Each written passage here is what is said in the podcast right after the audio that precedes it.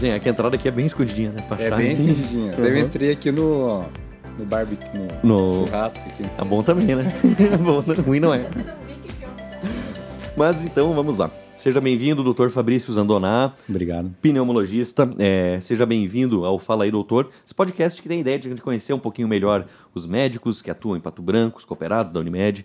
Mas antes da gente chegar lá, queria que o senhor falasse um pouquinho do seu início na medicina. Antes de ser pneumologista, qualquer coisa, da onde que veio essa, essa- esse interesse pela profissão de médico?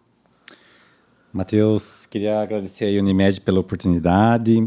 É, assim, eu já sou patobranquense, nascido aqui, e família daqui, então já... Então, minhas raízes são daqui de Pato Branco mesmo. E a questão da medicina foi é, é uma área que, que sempre me atraiu, assim, essa questão de, de humana. Ah, quando eu era criança, eu via, eu via assim alguns é, enciclopédias, atlas de, do corpo humano e tal, e veio daí, foi, foi crescendo, foi para, foi indo para essa área. Aí morei no total 14 anos fora. Fiz minha graduação na, na Universidade de Caxias do Sul, no Rio Grande do Sul. Um, eu, eu usei sete anos, a- o curso de medicina são seis anos, usei sete anos porque eu usei um semestre que eu morei na Itália para fazer um semestre de medicina lá na Itália, semestre de pediatria. Só que daí quando eu voltei, eu não consegui é, compensar as matérias todas que eu fiz lá e acabei perdendo um semestre. Aí foi formatura de, de meio do ano. Depois disso, eu fui para Criciúma, Santa Catarina, onde eu fiz dois anos de residência de clínica médica. E aí lá que surgiu a vontade, a, intenção de fazer pneumologia. Porque eu tinha dois preceptores de pneu, me incentivaram muito. Era uma área que eu, que eu gostei. Senti também que, como eu queria voltar para Pato Branco, aí eu, eu senti também que Pato Branco também estava precisando de pneumologista, era uma área boa de, de entrar. E aí uniu as, uniu as coisas. Daí eu fui, é, eu, eu fui para o Hospital de Clínicas da USP de Ribeirão Preto. Aí eu fiz dois anos lá de especialização em pneumologia. É, lá a Universidade de Padova é foi a primeira faculdade de medicina do mundo ocidental. Oh, curioso, não sabia também. É, Então, Imagina a qualidade de ensino do.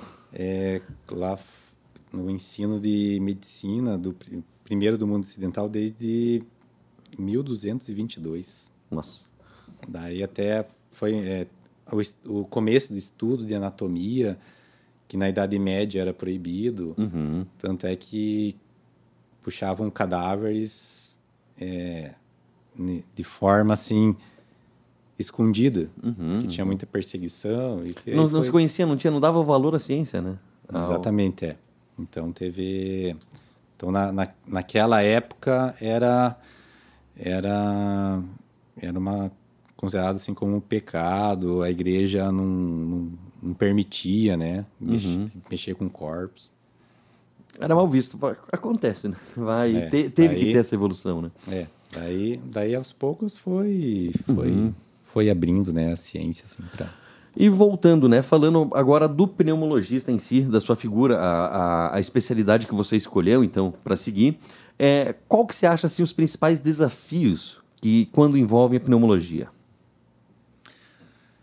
Na, na minha área, na pneumologia, tem, é, tem a rotina dos os pacientes assim de consultório, aí da asma, DPOC, outras doenças de vias aéreas, fibrose pulmonar, doenças infecciosas.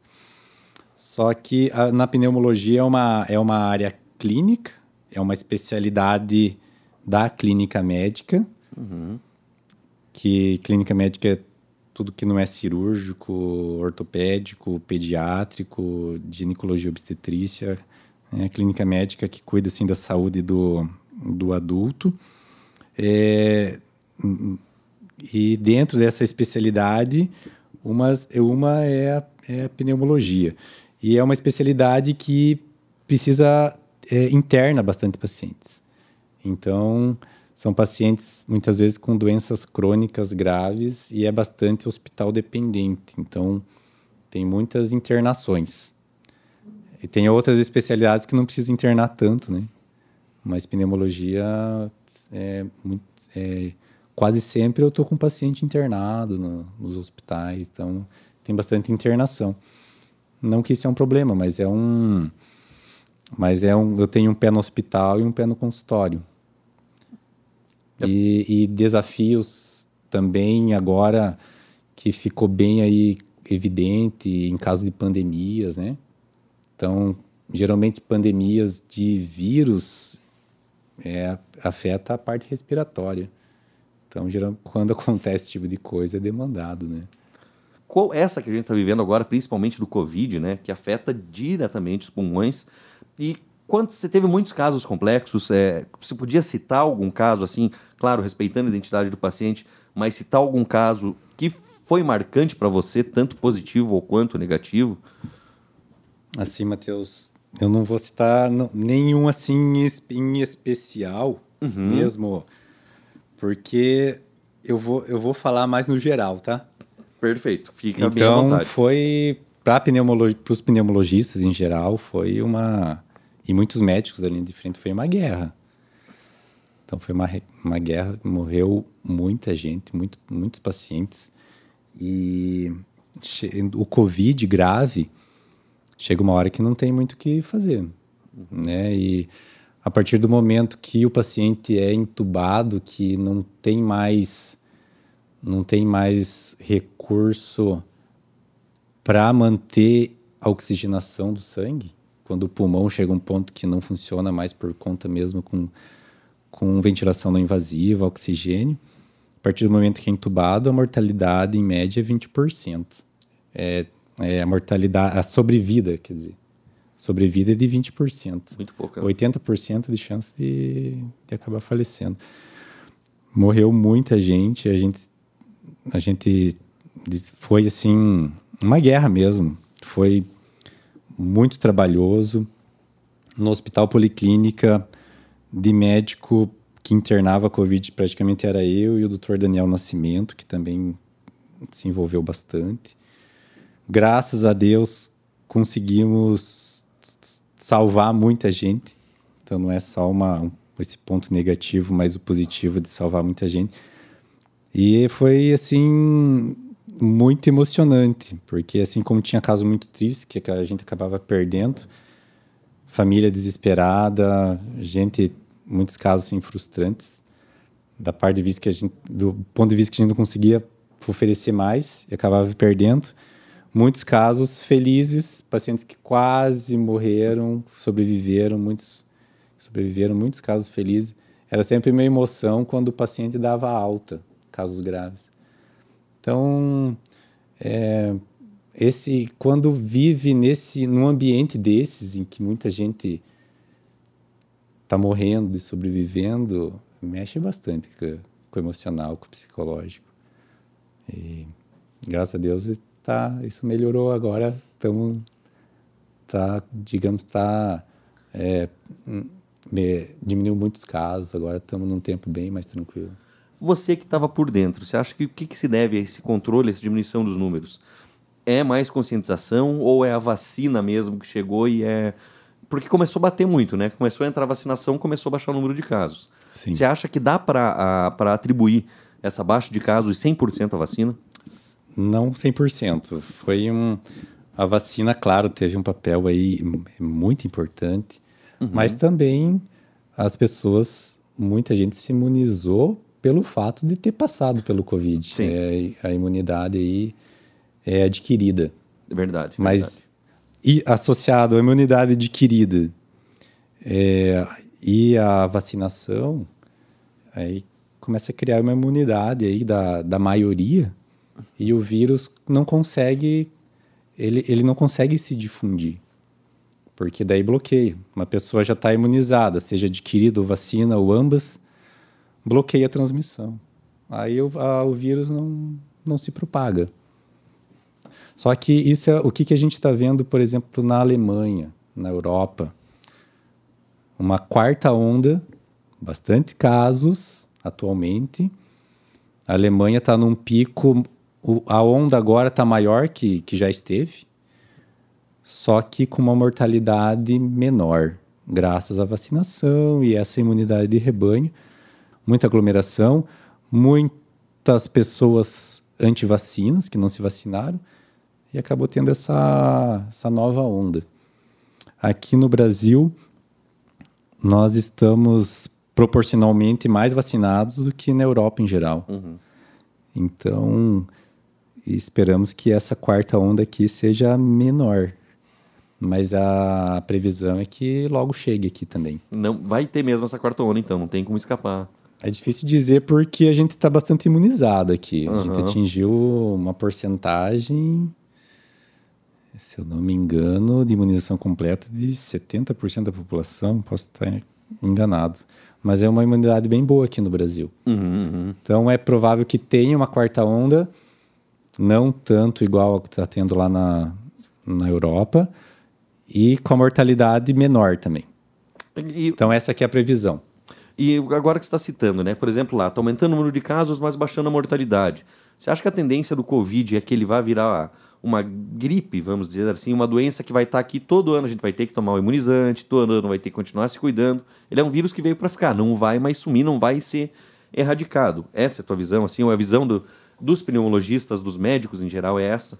Sim, o coronavírus ele já existia, né? Sim, era, era conhecido, tá, tinha infecções em crianças, em animais. Só que aí teve essa mutação que a gente não sabe exatamente se ocorreu de forma natural ou em laboratório. Até hoje isso não ficou muito esclarecido, porque as grandes potências, como a China, eles têm laboratórios de microbiologia avançados. Então, não se sabe assim se isso foi de laboratório ou uma, uma mutação natural. E, no fim, esse vírus, esse coronavírus, ele ficou mais agressivo, mais virulento, mais letal, e ele está aí. Só que Vamos fazer um comparativo. Lá no início do século passado, teve a pandemia de é, a gripe espanhola. Uhum. A gripe espanhola, ela matou 50 milhões de pessoas. Uhum. O Covid, essa pandemia, matou em torno de 6 milhões. Então a gripe espanhola matou muito mais. Uhum. Só que a gente tem que considerar algumas coisas. Não tinha esse, os recursos médicos, enfim, não teve vacinação na época. E matou 50 milhões de pessoas em dois anos. E depois o que aconteceu? Criou uma, imunidade de rebanho e as pessoas pararam de morrer de gripe espanhola. Então, é, esses vírus, ciclicamente, acabam tendo esse tipo de pandemia acaba matando muita gente e depois cria uma imunidade de rebanho. É, acaba, infelizmente, acaba morrendo pessoas mais susceptíveis. Só que a humanidade acaba superando isso, né? Com muitas vítimas, acaba superando. E é provável que vai ocorrer daqui a gente não sabe quanto tempo vai correr mais uma pandemia, seja por outro vírus. Uhum. É, vai, é, é natural, afinal os é, vírus estão aqui. Isso, isso, isso, diferente do que muitos pensam, não é a primeira vez que acontece na, na humanidade. Isso uhum. aí a gente já viu essa história. A gente já passou por isso. E a, e a ciência, já antes de, de acontecer essa pandemia de Covid, é, já tinha conhecimento que uma hora ia ter uma pandemia de grandes proporções. Tá? Teve algumas menores antes dessa pandemia. Teve é, epidemias de. Teve lá a, a epidemia de H1N1, gripe, gripe suína, gripe aviária, e essa de Covid agora que teve muitas vítimas, mas é, é, a, é os, esses vírus eles estão eles na, na, entre os humanos sofrendo mutações. Então é uma coisa, uma força assim da natureza que a humanidade tem que lidar, né? Agora, cada vez mais a ciência tem mais armas assim para acabar protegendo as pessoas.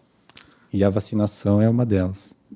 É que a gente não tem noção, né? Mas a gente não é os, os donos do planeta, né? A gente está dividindo espaço aqui com muitas outras espécies, como o vírus, né? Infelizmente é. acontece como acontece a pandemia, não é bom para ninguém. Mas como você falou, né? A gente tem que estar tá preparado, ciente, pelo menos disso. E, uma pan... e, e, uhum. e, já era previsto, Matheus. Então, uma hora ia acontecer uma pandemia e não vai, não vai ser a última. Sim. E vai ter, como você falou, vai ter outra de novo. É. Né? E uma coisa curiosa, que talvez seja é, uma diferença desse do Covid ou algo que está se observando agora. Como ele aconteceu muito rápido, foram feitos poucos estudos, me corrija se eu estiver errado, mas a respeito dessa mutação em cima do, do SARS-CoV, né? dessa do Covid-19. Então, é, muitos sintomas, muitas sequelas da doença, pode ser assim que nem se imaginava que teria, estão sendo observadas em pacientes, né? Tanto sequela neurológica, circulatória, é, diversos tipos de áreas do corpo estão sendo afetadas pelo Covid.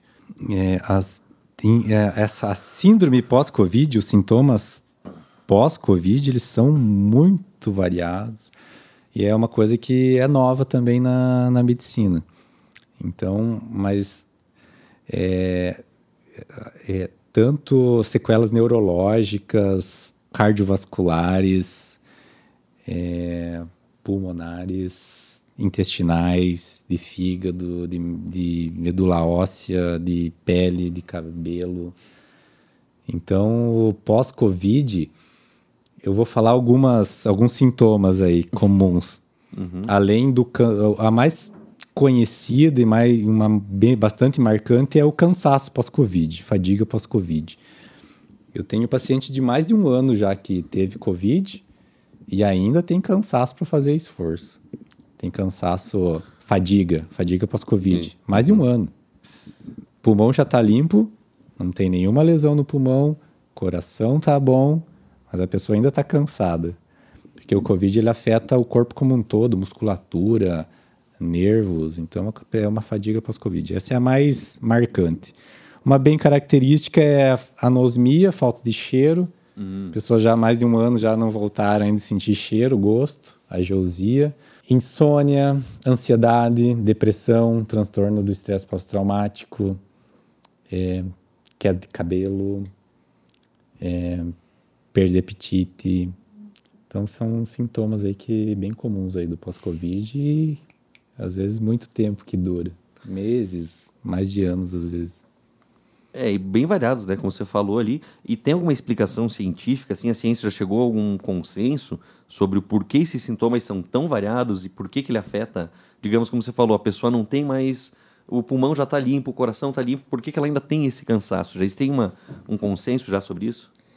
É, esse cansaço, ele é pós-infeccioso, ele não é exclusivamente do Covid. Então, hum. outras infecções é uma resposta do corpo. Entendi. É, então, já outras infecções, elas, elas, algumas delas, quando são mais muito intensas, elas podem deixar um cansaço.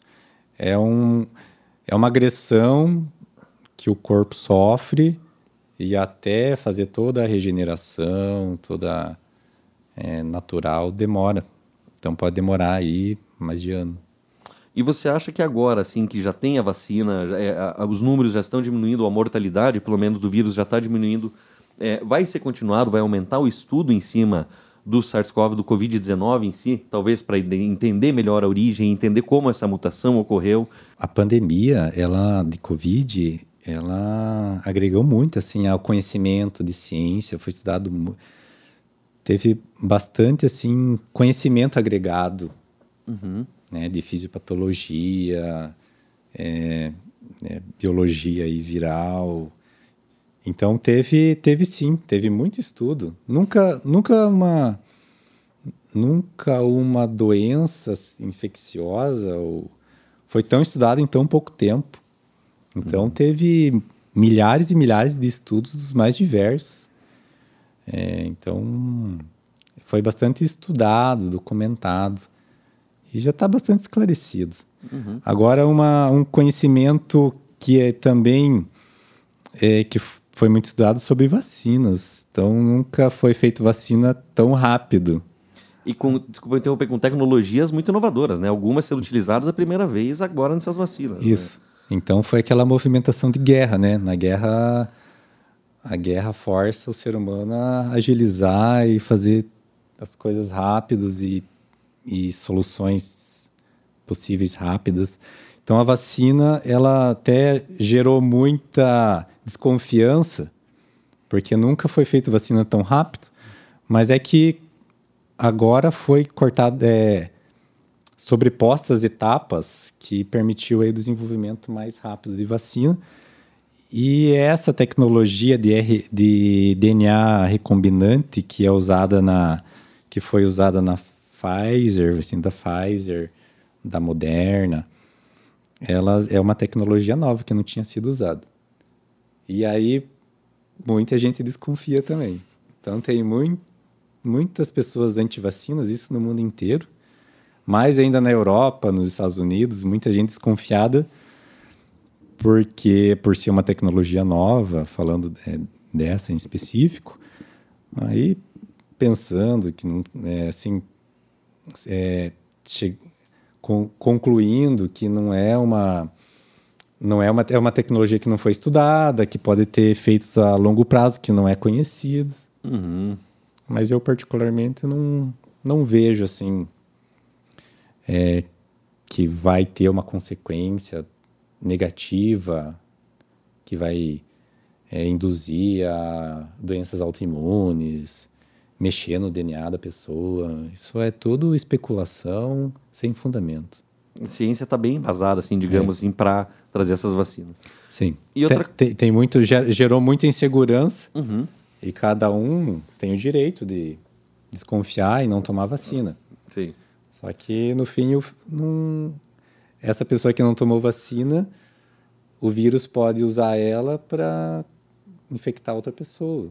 Uhum. Então, então, quanto mais pessoas se vacinarem, melhor a imunidade coletiva. Né? As fake news, vamos dizer bem assim, ou a desinformação em si, não só fake news, mas aquilo lá de todo mundo se achar especialista, ela atrapalhou essa pandemia? Ela teve um papel negativo ou dane-se o que o povo fala, pode falar o que quiser? Hum. Ou essa desinformação atrapalhou mesmo? Às vezes, uma mídia social querendo informar mais com o médico, por exemplo? Teve muita desinformação. E isso da população, né, muitas vezes até profissionais assim desinformados. Infelizmente teve muito uso político, muitos políticos falando besteira, atrapalhando mais do que ajudando.